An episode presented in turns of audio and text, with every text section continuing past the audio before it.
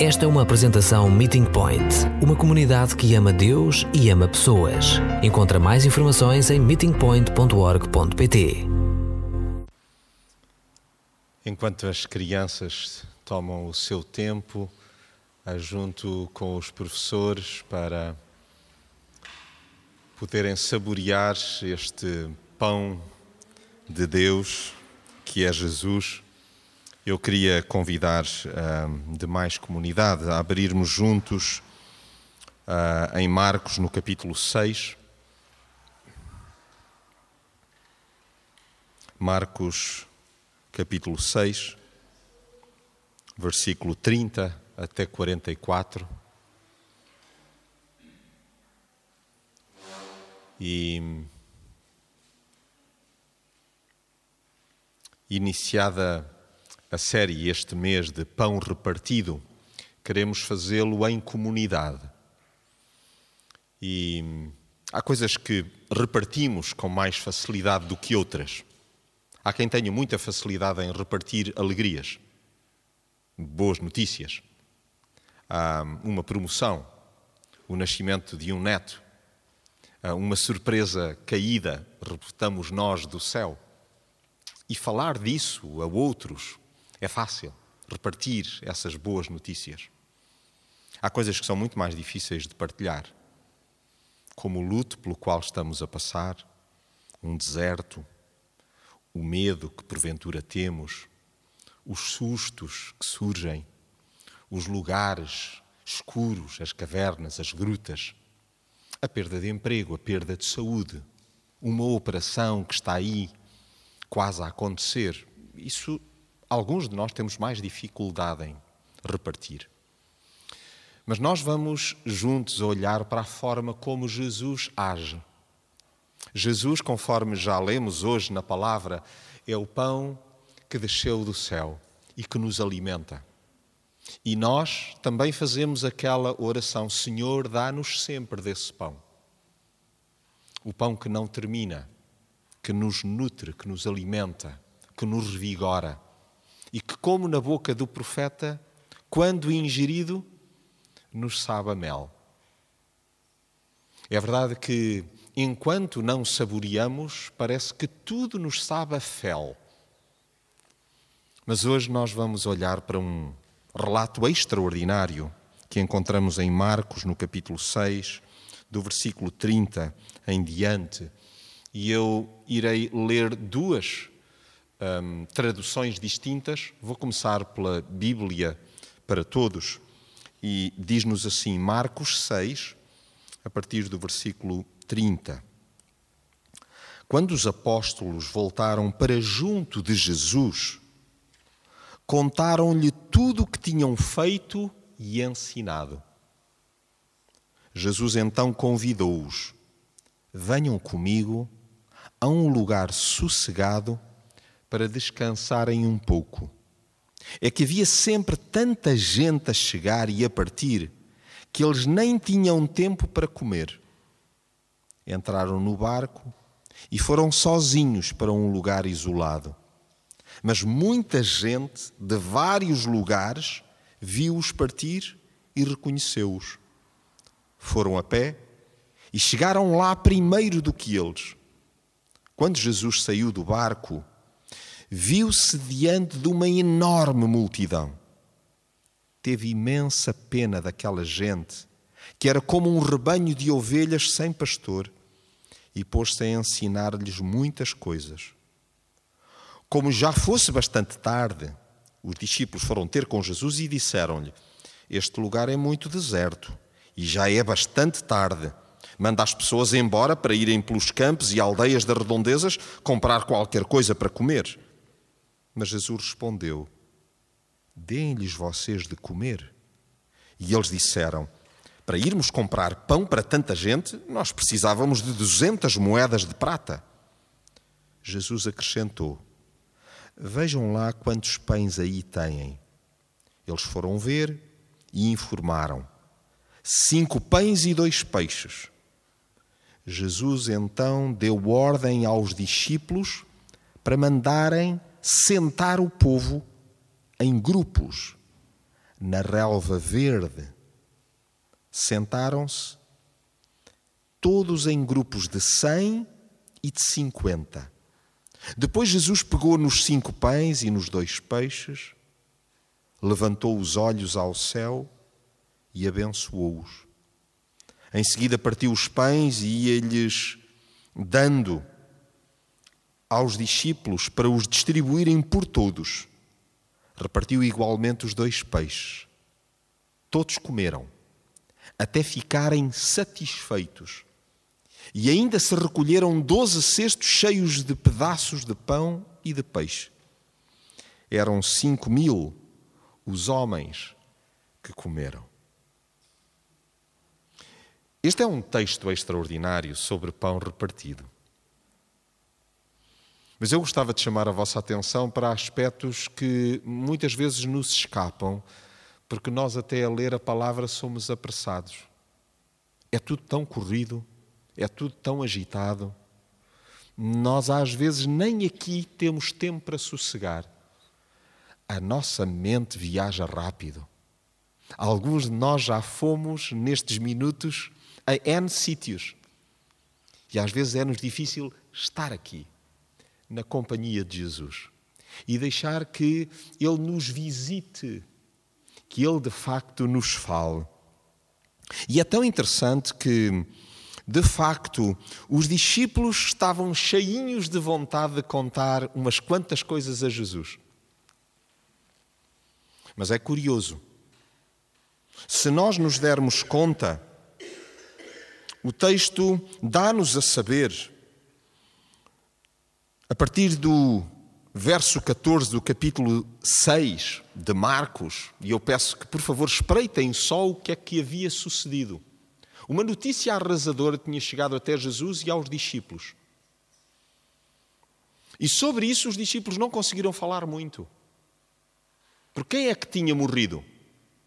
João Batista, e de uma forma dramática.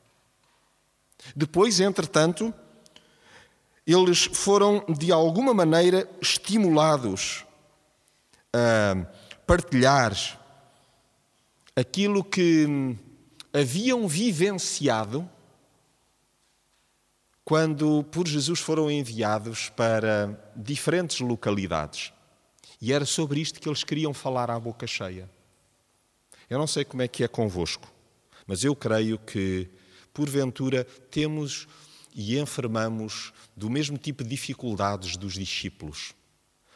Nós, sobre aquilo que nos empolga, sobre aquilo que porventura nos faz vibrar, sobre aquilo que sabemos que é mais popular, sobre as bênçãos, sobre as vitórias, nós estamos prontinhos para conversar com Jesus. Agora, sobre as dores, sobre os sentimentos, sobre as perturbações, sobre o que não entendemos, sobre as dúvidas, às vezes até nem com Jesus.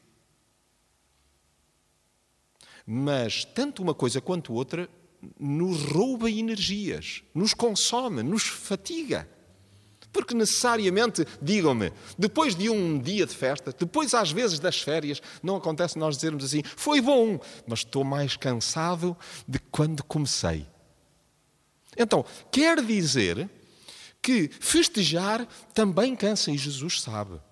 Mas sofrer sozinho cansa muito. Jesus sabe. E nós continuamos a teimar em não repartir com Jesus. Então, é por isso que gostava de me centrar, feito, digamos que este preâmbulo, gostava de me centrar no texto que há pouco líamos. E eu vou agora reler pedacinhos deste trecho bíblico, segundo a tradução de O Livro. E diz-nos assim: Por fim, os apóstolos, estou em Marcos 6, verso 30, por fim, os apóstolos voltaram da sua viagem. Foram ter com Jesus e contaram-lhe tudo o que tinham feito e como tinham falado às populações visitadas. Vêem? Se repararem, do verso 14 até ao verso 29, nós temos o relato da morte de João Batista. Sobre isto, nada. No trecho dos versos 7 até 13, nós temos então aquilo que os discípulos estavam prontos para falar com Jesus, mas fizeram um mega parênteses. E às vezes nós também no nosso relacionamento com Jesus é assim. Nós subtraímos aquilo que eventualmente é perturbador e, no entanto, Jesus está disposto a escutar-nos sobre tudo aquilo que se passa no nosso dia, sobre os momentos bons, sobre os momentos difíceis. E ao olharmos para estes versos, aprendemos que as dores e as alegrias são para dividir com Jesus na companhia dos amigos. Na companhia dos amigos. Porque, vejam só, pelo menos uma coisa sucedeu. Eles quiseram falar com Jesus e na frente uns dos outros sobre as coisas boas. Eventualmente, até sobre um ou outro embaraço que pudesse ter surgido na partilha do Evangelho que eles receberam de Jesus, das boas novas que eles receberam de Jesus. E esse Evangelho, essa mensagem, nós encontramos-la relatada dos versos 7 até ao verso 13. Mas sabe o que é que acontece muitas vezes? Nós ficamos pela teoria, porque depois a vida desarma-nos. O que é que acontece no dia a dia? Morte, luto, cancro, uh, uh, dúvidas, perturbações, onde uh, a vida nos finta, nos tira ao tapete. E é sobre isso que Jesus quer que nós, de facto, possamos conversar com Ele. Não apenas só sobre as nossas dúvidas bíblicas, ou, digamos, os questionamentos que possamos ter do ponto de vista teológico ou as questões existenciais. Não, de facto, Jesus também deseja que nós possamos partilhar com Ele como é que é o nosso dia a dia. Ah, não, mas Jesus, tu sabes tudo, não há grande coisa a dizer. Nós precisamos desenvolver uma cultura de diálogo aberto, porque Jesus nos convida a repartir rigorosamente tudo. O texto diz-nos mais: Jesus disse-lhes: Saiamos por um pouco do meio do povo para descansar. Pois era tanta gente que ia e vinha que mal tinham tempo para comer e saíram de barco para um sítio mais sossegado. E isso é-nos muito útil. O modo como Jesus agiu ajuda-nos a entender que Jesus alerta para a nossa necessidade de momentos de sossego e de tempo de qualidade para descansar e até para comer. Sabem que boa parte da forma como nós comemos, do tempo que separamos para comer com calma, para mastigar os alimentos, às vezes nós não temos tempo para sequer mastigar, para saborear, nós engolimos o pequeno almoço. Nós comemos à pressa o almoço. Não tiramos tempo realmente para desfrutar a mesa e Jesus convida-nos: não, não, não, não, vocês têm muito para conversar comigo, então vamos para um lugar sossegado, para vocês descansarem e para até perceberem que precisam de comer, precisam de se alimentar, precisam de se nutrir. É impressionante os discípulos enviados por Jesus para anunciar o seu Evangelho, eles voltam muito entusiasmados e faltava-lhes tempo para contar ao Mestre tudo o que fizeram e ensinaram. E pelo que parece, Jesus quer escutá-los com calma e convida-os a retirar-se a sós, para um sítio tranquilo, para descansar um pouco.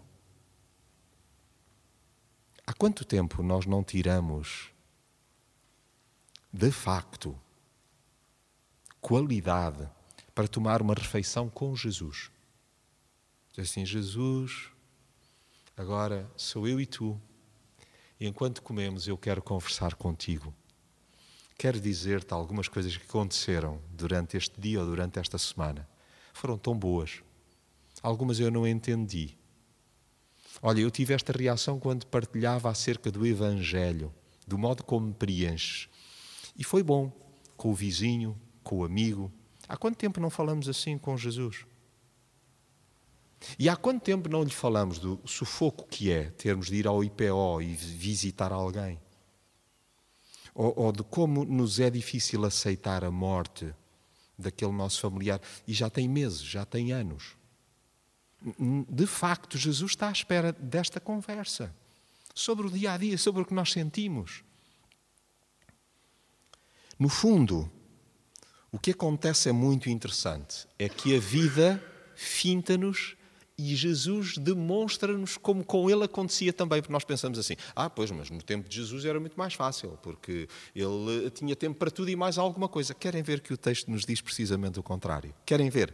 Jesus diz assim: eu quero tirar tempo para vos escutar. Vamos para um sítio calmo e sossegado. Este era o plano de Jesus. Jesus uh, não tinha planificado, mas na verdade ali rapidamente encontrou então um, um um programa que pudesse preencher a necessidade dos discípulos. O texto diz assim: Contudo, muitos aperceberam-se disso e, correndo pela praia, foram esperá-los no ponto de desembarque. Quando Jesus saiu do barco, já lá se encontrava uma enorme multidão. Teve compaixão deles, porque eram como ovelhas sem pastor, e ensinou-lhes muitas coisas que precisavam de saber. Sabem, nós no lugar de discípulos dizíamos assim: então e o nosso retiro? Então e, então, e nós? Então, nós queríamos desabafar com. E nós temos de aprender com Jesus. E vejam, as pessoas alteraram o plano todo. De todas as aldeias, o que acontece é que as pessoas correram para o procurar. Já não é possível aquela reunião tranquila que Jesus tinha projetado a sós com os seus discípulos mais próximos. Quando chegam ao lugar, a multidão invadiu tudo. E eu creio que é importante eu e tu olharmos como é que Jesus reagiu. Qual foi a reação de Jesus? Como é que Jesus lidou com aquele conflito de agenda? Porque às vezes nós até queremos ouvir os filhos, os netos, mas as solicitações, a azáfama, eh, as nossas incumbências, as nossas responsabilidades, as tarefas, como é que nós conjugamos isto? Como é que reagiu Jesus? Marcos descreve com detalhe a atitude de Jesus. Para Jesus, as pessoas nunca são um incômodo, elas nunca são um fardo, elas nunca são um peso. Jesus fixa o seu olhar, olhar na multidão e ele sabe olhar não só para as pessoas concretas e próximas, mas também para aquela massa de gente formada então por homens e mulheres sem voz, sem rosto e sem importância especial. E de seguida o que é que acontece? Desperta-se nele uma profunda compaixão. Uma profunda compaixão. Ele não pôde evitar. O texto diz assim: teve compaixão deles. É como se Jesus estivesse a dizer: Eu levo-os muito a sério, a todos, dentro do meu coração. Eu carrego as vossas dores, eu sinto as vossas dores. E isso é, é, é, é difícil para nós, mas isto, na verdade, mais do que se imitar, deve ser um desejo de que essas virtudes possam ser por nós vividas. Mais do que imitar Jesus, é dizer: Jesus, eu desejo que essas virtudes tuas, de me condoer, de sentir a dor do outro, possam por mim ser sentidas também. Então, Jesus nunca abandona nenhum de nós ou qualquer daqueles que, porventura, à nossa volta gravitam. Como é que Jesus vê as pessoas? Vê-as como ovelhas sem pastor, pessoas sem guias para descobrir o caminho, sem profetas para escutar a voz de Deus. Por isso começou a ensiná-los com calma, dedicando-lhes tempo e atenção para alimentá-los com a sua palavra curadora. E eu gostava de uma forma simples, ao olhar para este pedacinho do relato bíblico, de retirar uma ou outra nota para mim e que eventualmente pode ser útil para vós. Eu creio que a palavra, ela tem o condão de nos falar a nós individualmente. Assim nós estejamos dispostos a ouvi-la. Senhor, dá-nos sempre desse pão. Dá-nos sempre da tua palavra. Ensina-nos a guardar a tua voz. Então, o que é que me parece que é importante ao olharmos para Jesus? Como é que Jesus reagiu? Jesus pauta o seu dia a dia pela compaixão. Qual é, qual é a regra? Qual é a régua? Qual é a medida? Qual é o standard? Qual é a forma de Jesus olhar para nós, para as pessoas à nossa volta? É segundo a compaixão. Como é que nós devíamos olhar uns para os outros? Segundo a compaixão de Jesus. Isto é, de acordo com a capacidade que Jesus tem para se identificar com a nossa dor. Vocês creem que Jesus se importa com as nossas dores? Eu creio que não tenho dúvidas acerca disso. que o nosso sofrimento importa a Jesus, que Ele o entende como ninguém. É essa expectativa que Jesus, de algum modo, deseja que nós tenhamos. Quando olhamos para alguém aflito ou para alguém agressivo, que nós possamos sentir a dor, o sofrimento daquela pessoa. Porque essa é a forma de Jesus agir. Foi por isso que Jesus disse assim: Não, não, eu agora tenho uma tarefa prioritária, eu vou ouvir os meus discípulos. Vocês agora aguentam, vocês chegaram depois, é verdade que são muitos. Jesus não faz nada disso. E isso significava que Jesus não queria escutar os discípulos? Não, não, não, não, não. Jesus percebia a necessidade que os discípulos tinham de ser escutados, mas também sentia que aquela massa de gente, aquela multidão, precisava de facto de escutar a sua voz. É por isso que o texto nos diz que Jesus sentiu necessidade de lhes ensinar muita coisa que eles ainda não sabiam. E o que é que eu ainda não sei? O que é que tu ainda não sabes? O que é que tu precisas de ouvir novamente, ou talvez até pela primeira vez, do muito que Jesus diz? É que Jesus mira para lá das aparências físicas e das carências materiais. É isso que nós aprendemos. Jesus olhou para aquelas pessoas e disse assim: Bom, mas hum, de facto, quem precisa agora mesmo muito são os discípulos, porque eu percebo que eles estão cansados, precisam de, de sossegar, precisam de descansar, precisam de comer.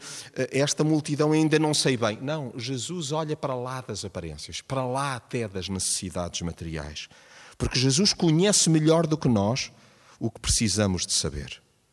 E o que é que eu e tu precisamos de saber?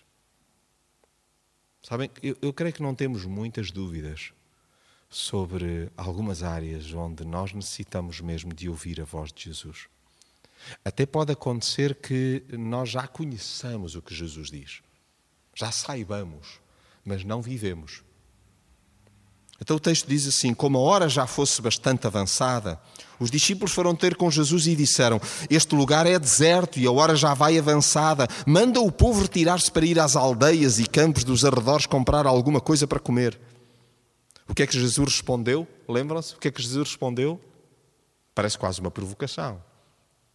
Parece irónico. Uh, uh, de alguma maneira, nós pensamos que uh, parece até profundamente provocatório. Jesus respondeu-lhes: Deem-lhes vocês de comer. Deem-lhes vocês de comer. Eu não sei, mas parece-me que um dia eu e tu e eu e tu. Temos que rever ante Jesus, o nosso único Senhor, como é que nós olhamos e, trata e tratamos estas multidões que se estão a afastar pouco a pouco de Deus, da Igreja. Porquê? Porque não escutam entre nós, provavelmente, o seu Evangelho e porque já não lhes dizem nada aos nossos discursos, os nossos comunicados e até as nossas declarações pessoas simples e boas que estamos a decepcionar porque não veem em nós a compaixão de Jesus. Não, não têm visto. Elas falam-nos das suas dores e a nós isso não nos comove, não nos faz estar ao lado, não nos faz estar presente. Crentes que não sabem a quem acudir, nem que caminhos seguir para se encontrarem com um Deus mais humano do que aquele que nós não lhes damos a conhecer cristãos que não se perdão, cristãos que se calam porque sabem que a sua palavra não será tida em conta por ninguém que nós consideramos eventualmente com responsabilidades mais importantes na igreja. Então Jesus faz uma coisa conosco. Nós somos perspicazes, somos rápidos a, a, a, apresentar soluções por antecipação. Olha, o melhor é despachá-los. Despacha lá esta gente, que agora já é tarde, e eles têm de ir comer e têm de ir a algum sítio onde ainda dê tempo de encontrarem, enquanto se faz dia, um, lugar para se alimentarem. Jesus espicaça-nos a ir além da nossa perspicácia. Jesus cutuca-nos, pica-nos para irmos além daquilo que nós constatamos. Nós somos rápidos a ler. Espera lá, se calhar é melhor nós acionarmos a assistência social. Se calhar é melhor eu telefonar a alguém um familiar daquela pessoa que precisa de visita, que é para avisar a família, para a família ir vê-la. e nós arranjamos um circuito incrível e sacudimos a água do capote e achamos que não tem nada a ver connosco. Não tem nada a ver com isto. É um sofrimento que é dos outros. Então é tanta gente. Como é que nós vamos dar de comer a tanta gente? Então Jesus espicaça-nos a ir além no... da nossa perspicácia e a não alijarmos responsabilidades. Alijar é deitar responsabilidades, sacudir então a água do capote. E obriga-nos a pensar: deem-lhes vocês de comer. Qual é a nossa reação quando Jesus nos convida a repartir aquilo que nós achamos que não temos? Vejam, eles achavam que não tinham. E nós pensamos assim: espera lá, mas que... isto baralha-me as ideias, mas como é que porventura eu tenho recursos na despensa, no meu orçamento, lá em casa, roupa, calçado, para acudir a tanta gente? Como? Eles responderam precisamente isso. Se derem conta no texto, a questão deles foi: como seria preciso 200 moedas de prata para comprar comida para tanta gente? Quanta comida temos? Bom, nós vamos ver Jesus.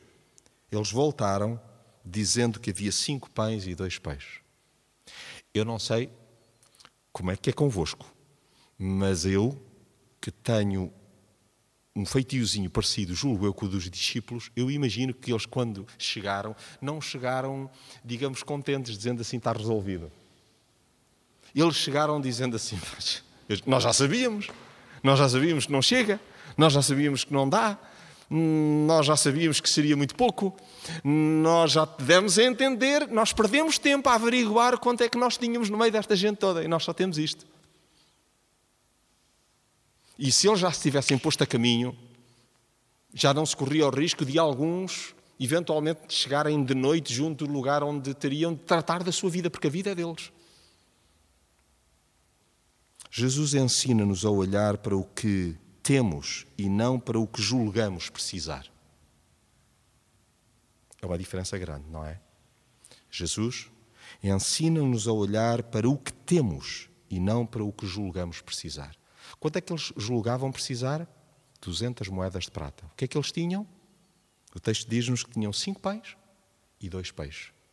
E Jesus queria que eles se focassem em quê? Nos pães e nos peixes. Não era no que não tinham. O que é que eles não tinham? 200 moedas de prata. Não é preciso. É o que temos. Não acontece às vezes dizer assim: ah, se me saísse o euro milhões, eu fazia tanta coisa. Se eu tivesse um milhão de galinhas, quantas eu não daria? O que importa é o que é que nós fazemos ao meio frango que eventualmente temos e que não consumimos só para nós. E que às vezes até desperdiçamos, desbaratamos, não agradecemos, não festejamos, não vibramos. Mas Jesus encoraja-nos a valorizar o mínimo, o ínfimo, o desprezível. Eu não sei se se recordam de uma cena bíblica que é extraordinária.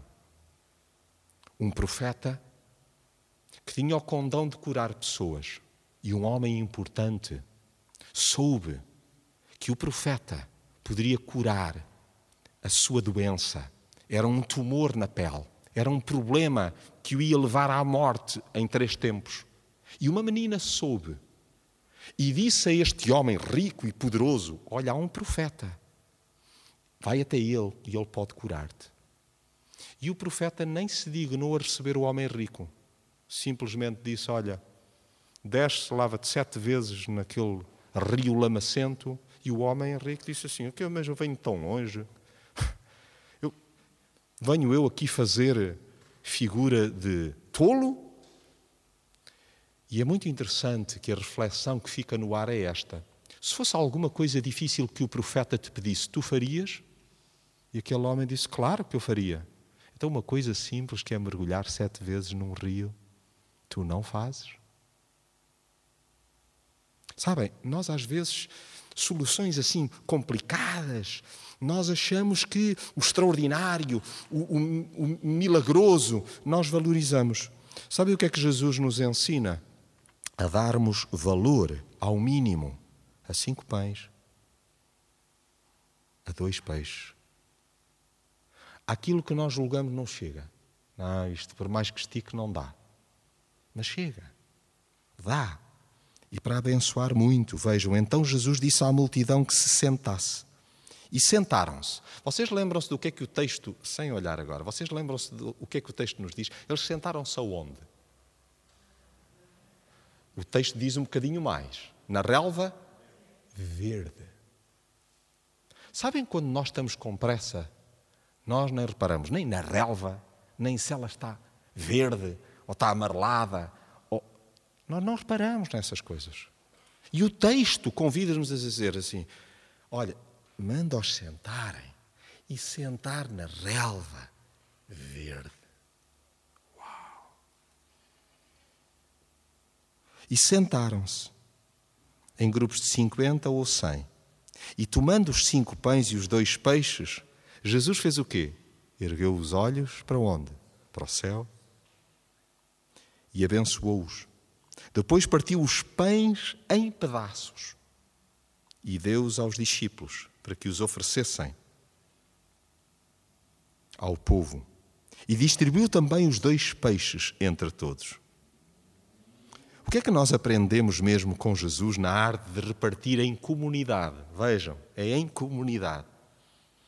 Aprendemos que Jesus nos convida a sentar, a parar, a observar, a sossegar, a descansar e a confiar. Vocês imaginam isto? Os discípulos sabiam que eram cinco pães e dois peixes. E quando ele pensa, aliás, quando eles pensam que Jesus vai dizer-lhes assim: Pois é, isto é muito a pouco, é melhor. Digam-lhes para eles irem a correr, para comerem qualquer coisa aí na aldeia mais próxima. Não, Jesus faz ao contrário do que os discípulos estão à espera e diz assim: Agora, digam-lhes para eles sentarem e na relva verde. Eu não sei, mas eu estivesse ali, eu dizia: Ele só pode estar a brincar. Só pode estar a brincar. Nós às vezes pensamos assim, mas, mas, esta é uma altura em que eu estou agitado, eu, eu, eu, eu, tenho de fazer alguma coisa. Não vos acontece? Há alturas em que nós dizemos assim, mas, mas, agora como é que eu vou resolver isto? Como é que eu vou dar de comer a tanta gente? Como é que eu vou desmultiplicar isto? Como é que eu vou dar a volta ao assunto? E Jesus diz assim: agora manda sentar. Então, Jesus convida-nos, nos momentos de tensão, a parar, a observar, a sossegar, a confiar. Faz isso? Eu, eu luto com Deus. A parar, a sossegar, a confiar. Jesus estimula-nos a desfrutar a natureza e a integrar um grupo alargado de amigos. Desfruta a natureza, desfruta o que está à tua volta. Sabem, nós queixamos-nos tanto. Por exemplo, se nós fizéssemos aqui uma coleção das nossas queixas de hoje, ou desta última semana, ou do mês de agosto, ou do ano 2019, hum, eu acho que elas suplantariam em larga conta a alegria que é vivermos pertinho do mar. Vocês hoje já viram o mar? nem se dignaram ir até ali à pontinha e só espreitar o mar. São 20 metros. 20 metros e pelo menos ver o mar. Vocês já olharam para uma árvore hoje? Hoje para uma árvore? Nós passámos por centenas de árvores e não olhámos para nenhuma árvore. Não nos encantámos com o milagre da vida. É sentar e dizer: Deus já nos deu tudo. Então, Jesus estimula-nos a desfrutar a natureza e a integrar depois um grupo alargado de amigos. Para quê? Para que nós possamos comer em boa companhia e possamos perceber o milagre da multiplicação. Eram grupos de 50 ou de 100. Jesus, na verdade, desejava que aquilo fosse uma experiência comunitária, onde se desse conta de que Ele é a resposta, de que Ele é o alimento, de que Ele é a provisão, de que Ele é o bastante, não só para nós, Percebem? Nós eh, teríamos de nos juntar a um outro grupo para fazermos então 50, 100 e de algum modo percebermos: uau, o que Jesus está a fazer conosco, como Ele nos está a alimentar. Porquê? Porque nós estamos a sossegar, estamos a confiar, estamos a fazer o que Ele nos disse para fazer. E Jesus exemplifica nas coisas mais simples como ser grato e generoso. Como é que Jesus nos ensina isso? Ele tinha o pão Ele é o Senhor do universo. Ele é todo-poderoso. Ele pode fazer o que entender, os recursos são dele. E o que é que ele faz? Ele agradece ao Pai. Ele apresenta ao Pai. E ele de facto abençoa. Eu creio que nós, se calhar, temos nos esquecido de agradecer o elementar, o básico. O básico. O Senhor do universo apresentou ao Pai alimento que, na verdade, era posse sua. Mas ele entende que a bênção do Pai é a expressão não só da sua gratidão, mas, sobretudo, da generosidade de um Deus pródigo, de um Pai pródigo. Todos comeram até ficarem satisfeitos. E quando os sobejos foram recolhidos, as sobras dos peixes enchiam-se, lembram-se quantos cestos? Doze. Doze. Que tem feito moça na contabilidade de muitos teólogos. Na verdade, é um número perfeito. Poderíamos nós dizer que é também o número das tribos de Israel, que é a prova de que Jesus, ele é o alimento para todos, para todos. Ele é o bastante, é o que nós necessitamos. O número de homens que comeu foi de 5 mil. Só de homens, quer dizer que, àquela época, digamos que os censos, as contagens, eram então pelas cabeças masculinas. O que quer dizer que provavelmente haveria, no mínimo, um número igual de mulheres e muito mais crianças. Então Jesus põe-nos a pensar sobre como, com pouco, é possível ficar profundamente satisfeito. Vocês já viram? Cinco pães, dois peixes. E todos ficaram satisfeitos e ainda sobrou. Há alguém com necessidades entre nós? Não devia. Não pode. Porque Jesus providencia tudo para que nós, em comunidade, possamos repartir quem Ele é em nós e por nós. E por último, Jesus deixa claro que Ele é o alimento perfeito para qualquer pessoa. Para qualquer pessoa. Eu e tu, o que é que precisamos? E eu espero que nós não estejamos aqui a pensar, eu precisava era de um micro-ondas novo. Aí eu, eu dava-me um jeitão, era o que nós precisamos, nós já temos. Senhor, Senhor, dá-nos sempre desse pão, dá-nos sempre de Ti e que nós saibamos alimentar-nos de Ti. Pão repartido em comunidade é Jesus no coração a ser de facto partilhado com aqueles que nos são próximos, com aqueles com quem nós dividimos também a cidade. Que Jesus continue a ser o nosso pão favorito, o pão de Deus, o alimento de que nós tanto necessitamos.